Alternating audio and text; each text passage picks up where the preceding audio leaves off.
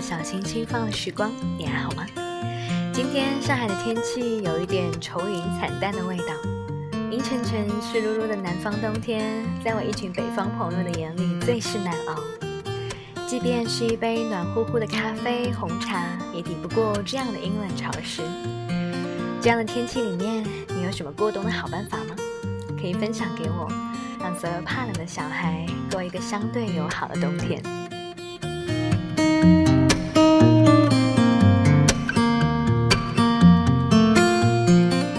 实今年上海的冬天是一个暖冬，天气不算太冷，但是一直有过山车式的气温跳水也很让人受不了。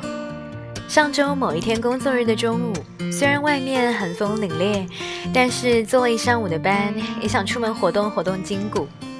正当几个人在发愁吃什么好的时候，一家羊肉汤面店冒出的滚滚白烟水汽吸引了我的注意。不然就这家吧，大冬天的一碗热汤热面下肚，才最能够驱赶潮湿和寒冷。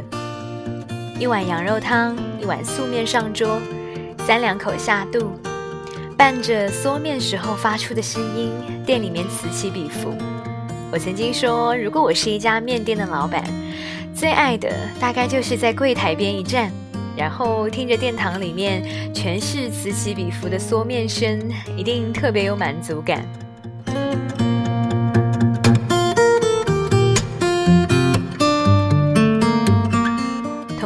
见我经常不吃米饭，却对吃面这件事情情有独钟，就问：“你不是正宗的南方人吗？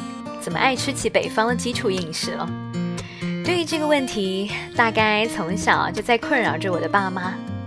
明明是南方小孩，怎么就不爱吃馄饨，反而喜欢吃水饺；不爱吃米饭，反而喜欢吃面条；喜欢干燥，讨厌潮湿。我从小就是这样。后来去的地方多了，我发现自己也总爱往北边跑，西北、东北，只要是能够大碗喝酒、大口吃肉、大声嗦面的地方，我都会格外的偏爱。每到一个地方，我都会习惯性的来一碗当地特色的面条，好像每一碗面里面都埋藏着所到之地的一方山水和人情世故。兰州的拉面，山西的削面。河北的莜面，河南的烩面，宜宾的燃面，上海阳春面，杭州片川，苏州蟹黄面，武汉热干面，陕西臊子面，香港云吞面，陕西面的劲道，四川面辛辣，江南面细致，像极了那儿的人们浑身上下散发出来的那股精神劲儿。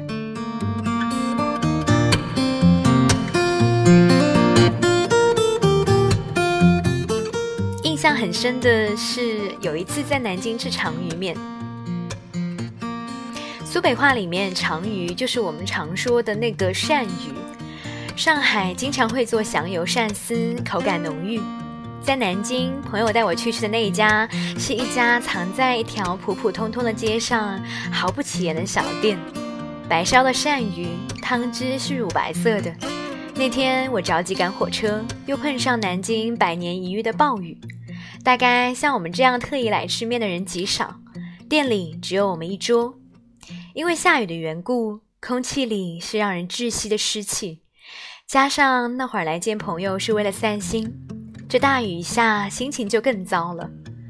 不一会儿，面上来，在朋友的竭力的建议下，我俯身吸了一大口面汤，没有一点鱼腥味儿。鳝鱼肉啊，鳝鱼的肉鲜嫩软糯，鱼汤一点都不腻味，喝起来口感爽滑。吃着吃着就不由得开始嗦面，一边嗦一边禁不住的感叹：“真的好吃啊！”老板娘在柜台旁捂着嘴呵呵的笑，朋友一脸得意的模样。忽然间，屋外的大雨倾盆和糟糕的心情变得微不足道起来。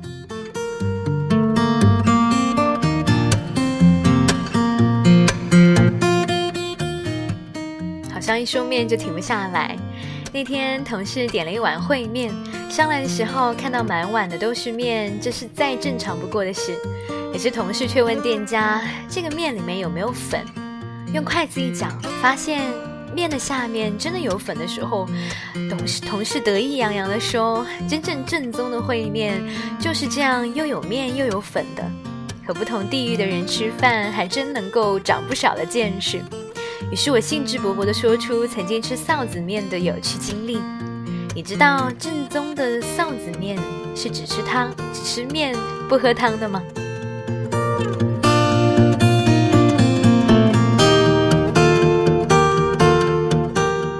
臊子面是酸汤的，家里面的人都会戏称我是一个醋坛子，吃一碗面能够倒掉半瓶子醋醋，而臊子面刚好对味。一碗面上来，一滴醋都不用放，两三口下面，两三口的面下肚，不管是酷暑还是寒冬，我都是习惯举起一个大碗喝上两口酸汤，顿时就会感觉神清气爽。后来到了一家很正宗的陕西面馆吃面，照例是臊子面一碗，却在席间听到了关于臊子面的故事。最早陕西人吃臊子面是吃回汤面的。就是所有人吃一碗面，吃完了之后都会把汤留着，再倒回大锅里，重新来回煮这个汤。相传这一锅汤能够一直煮着，来人便捞一碗，有点像以前吃的大锅饭的味道，寓意着有福同享，有难同当。当然，现在因为卫生条件的原因，你已经很少再能够吃到回汤的臊子面了。但即便是如此，我还是会屁颠屁颠的去吃那一碗酸劲儿十足的臊子面。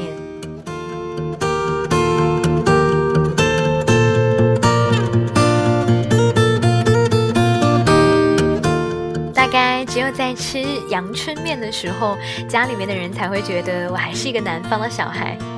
我猜，就算你没有吃过上海的阳春面，你也在初中的课本里读到过那一篇一碗阳春面的文章。但你未必知道为什么要叫它阳春面。人们很容易都会想到，是不是因为阳春白雪这个词？其实根本不是。阳春面的名字由来比阳春白雪要接地气得多。这个就要说回老上海的时候了。很多黄包车的师傅拉了一上午的客人，到了中午想填饱自己的肚子。但是无奈囊中羞涩，吃不起那些上海小开们吃的两个或者是三个浇头的面，通常就是一碗酱油汤，下一份光面，出锅时撒一把青葱。以前的饭店点完餐是要叫堂的，就是点菜的人要大声的吼给厨房的师傅听，一份光面一份光面的叫，老板总是觉得不怎么吉利，于是就想。那些黄包车的师傅，因为要赶时间，通常会在店外支起简易的桌凳上面吃上一碗。和煦的阳光洒在面上，配上翠色的香葱，不如就叫它洋葱面吧。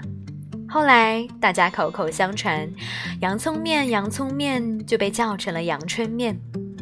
在正午最热烈的阳光下，吃一碗热气腾腾的撒着葱花的阳春面。好像生活也没有那么难了，再努力的把它过下去吧。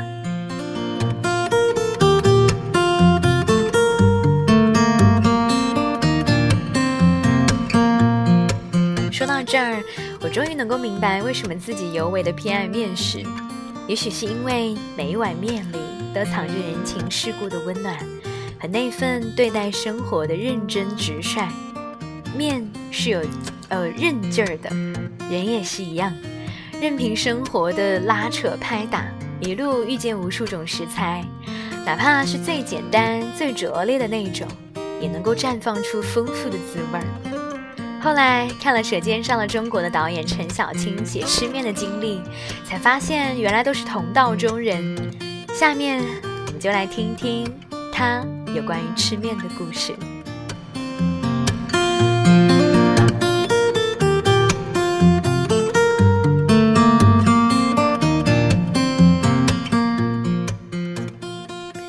壮丽和儿子开始了每一周的美食之旅，美食的探险。没有办法，交友不慎，经常有人问我又发现了什么新的好吃的地方。我这个人好面子，打肿了脸充胖子也要说出个子丑寅卯。这其中的很多心得来自于我和儿子的北京西部美食搜索行动。以公主坟为圆心，半径十公里的就是我们的非洲热带丛林，没有罗盘，没有向导，紧靠着我在北京市公安局西城分局警犬分队的训练，完全凭嗅觉找到了一些浆果、凤梨以及红毛丹。每次找到一个新鲜的去处，我和儿子都谨慎地挑几样便宜的当家菜。如果尝试下来还可以，就记下电话地址，下次约朋友再来。当然，买单的都是些有钱人，或者其他一群狐朋狗友。昨天的探险活动历时了一个小时，最后因为儿子呃饥饿的肠胃而终止。在增光路紫玉饭店门口，儿子说：“爸，歇了吧，哪儿吃不是吃啊？”停车的旁边是一家叫京都。苏式牛肉面的饭馆。当我知道这家面馆就是原来航天桥那家苏式的时候，暗淡的心情顿时又晴朗了起来。苏式牛肉面，那里埋藏了我多少可爱的回忆啊！从上个世纪开始，我的很多节目加加夜班，最后都是在这里结束的。记得我们机房有一个技术权威，曾经变戏法的，两分钟吃完了一大碗面。刚出炉的啊，刚出锅的拉面，一吃，原来就是原先的味道。服务员的态度还是那么的恶劣，我太喜欢了。从吃全聚德烤鸭开始，我就培养出了对饭店服务员的敬畏感。后来有了九华山的烤鸭店，鸭子和菜都比全聚德的口感好得多，但我仍然会觉得不过瘾。终于到了有一天，我需要加菜再喊小姐的时候，过来一个阿姨厉声地说：“我们这儿只有服务员，找小姐上别处去。”我才觉得这家饭店才真正够了档次。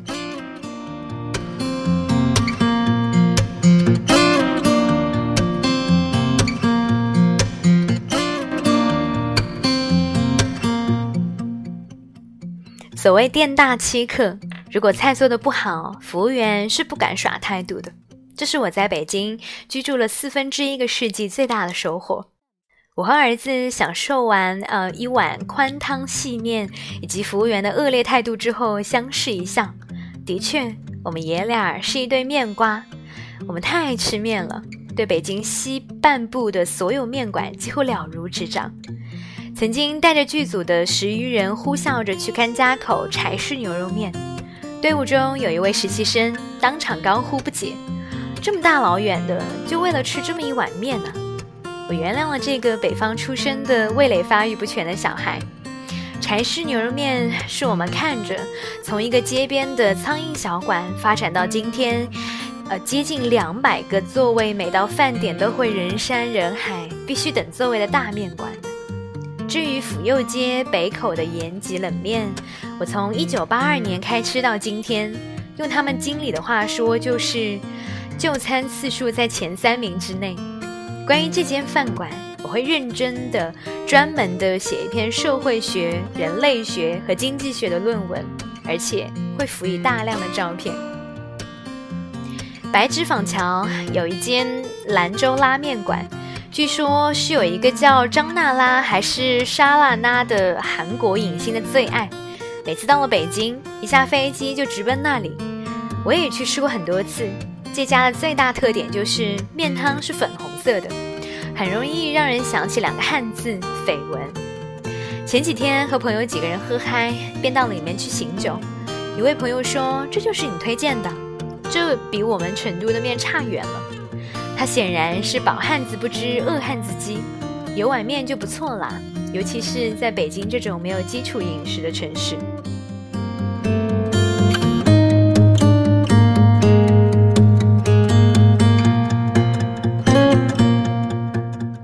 我所谓的基础饮食，就是一个城市走路五分钟之内可以果腹的，而且味道过得去的吃食。比如蔡澜，无论到哪里都会想念香港的云吞面；比如我的朋友杨小潇，每次回桂林不回家，先要四两桂林米粉；再比如十几年前，我可以在南京的隆冬里，从二楼的窗户掉下一只篮子，要一碗鸭血粉丝汤。但这些在北京是不可能找到的。到现在，我和儿子都无法理解啊，也无法解释清楚我为什么对面情有独钟。我的老家在安徽，每次跟北京人说的时候，他们都会说你南方人呢；而每次去广东，他们又会说你北方人啊。安徽就是这么一个很尴尬的位置。好在我有一个叫侯卫东的写诗的朋友，曾经给我朗诵过一首麻醉了百分之八十以上安徽人的诗。有人说他是南方，有人说他是北方。南方和北方手牵手坐在了淮河的岸上。原来安徽就是走过当下的位置。但在老家吃的更多的是大米，再加上我面貌上的那那种马来人的人种的特征。我就更解释不清楚自己为什么对面如此热爱，而且不管是兰州拉面、山西香面、河北莜面、河南烩面、上海阳春面、四川担担面、杭州片儿川、武汉热干面，都是来者不拒。如果非要给自己找一个理由的话，我想我还是找不到的。十年前在山西运城拍片，村里招待我们吃扯面。北京的一堆小朋友都不吃，唯独我哗哗的干了两碗。必须说明的是，面是八寸的海碗。出来的时候，村长拍着我的肩膀问：“陈记者，老家哪里呀？”“安徽。”“哦，难怪，也是苦地方啊。”感谢您的聆听，我们下期节目再见。